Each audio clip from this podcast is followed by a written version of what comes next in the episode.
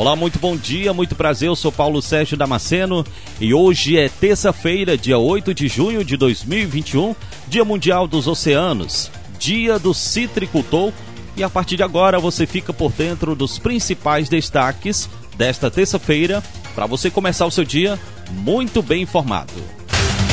Guarda municipal é rendido e sequestrado ao buscar a esposa no trabalho no bairro Luciano Cavalcante.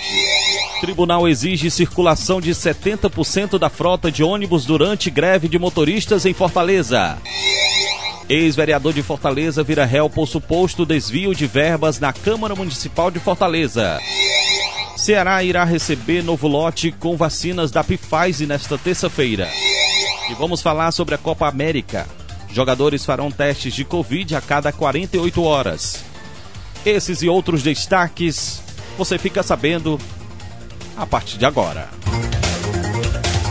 Direto da redação, oferecimento Portal da Vila, a sua revista digital. Na comunicação, Paulo Sérgio, a sua melhor companhia. O Tribunal do Trabalho do Ceará decidiu que motoristas e cobradores de ônibus de Fortaleza devem garantir pelo menos 70% da frota de veículos circulando na capital. A categoria anunciou por meio do Sintro, Sindicato dos Trabalhadores em Transporte Rodoviários do Ceará, que irá paralisar as atividades nesta terça-feira. A decisão do TRE, tomada na noite desta segunda, em caráter de tutela de urgência, cautelar pelo desembargador Paulo Regis Machado Botelho, ainda estipula multa diária de 30 mil caso haja descumprimento. Um guarda municipal foi rendido e sequestrado ao buscar a esposa no trabalho na Câmara Municipal de Fortaleza, no bairro Luciano Cavalcante, na noite desta segunda-feira. De acordo com a Polícia Militar, dois homens o colocaram no porta-mala do próprio carro e o levaram com o veículo. Na ocasião, o agente estava esperando a companheira, que também é guarda municipal, quando foi surpreendido pelos criminosos. A servidora pública viu a ação e acionou a PM. A equipe da Polícia Militar, com a ajuda de um helicóptero do CIOPAE, encontraram o automóvel trafegando pela BR-116 no bairro Aerolândia. Quando localizaram o carro, os agentes iniciaram uma perseguição contra a dupla, que abandonou e começou a efetuar disparos contra a composição conforme a PM. Durante o tiroteio, os dois homens foram baleados. Eles foram encaminhados para o Instituto Dr. José Frota, no centro, onde um morreu. O outro continua na unidade de saúde sob escolta policial. O guarda municipal que foi vítima do crime saiu ileso e teve o automóvel recuperado.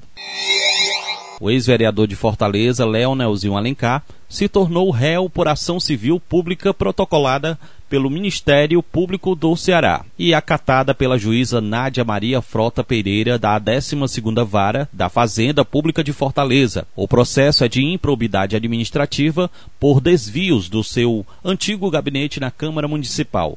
O suposto desvio teria sido feito pelo ex-parlamentar da antiga verba de desempenho parlamentar na Câmara Municipal de Fortaleza. De acordo com a denúncia apresentada ainda em fevereiro de 2016, Léo Nelzinho teria montado um esquema para destinar repasses do gabinete para uma ONG mantida por parentes e aliados.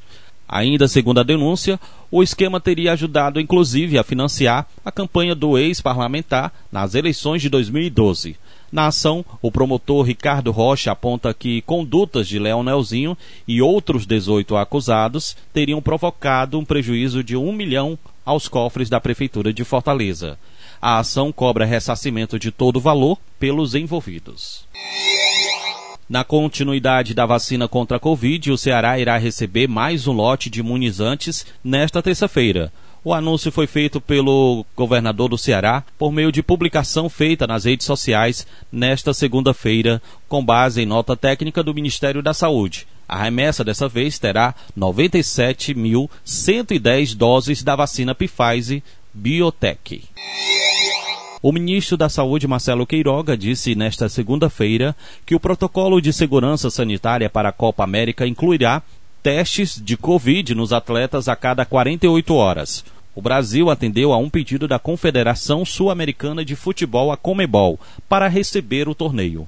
A competição terá início do dia 13 de junho e vai até 10 de julho. A organização do torneio vai se locomover entre as quatro cidades sede: Brasília, Cuiabá, Goiânia e Rio de Janeiro, por meio de voos fretados. Os membros da equipe ficarão em quartos individuais e em andar isolados de hotéis e terão restrição à circulação fora dos estabelecimentos. O torneio terá 10 equipes que poderão contar com até 65 pessoas. Ao todo serão realizadas 28 partidas. De acordo com o ministro da Saúde, todos os atletas têm seguro saúde e, caso tenha necessidade de atendimento, serão encaminhados para a rede privada. Os exames para a Covid não serão realizados pelo SUS. Queiroga afirmou ainda que não haverá esquema de vacinação exclusiva para os atletas que participarão da Copa América.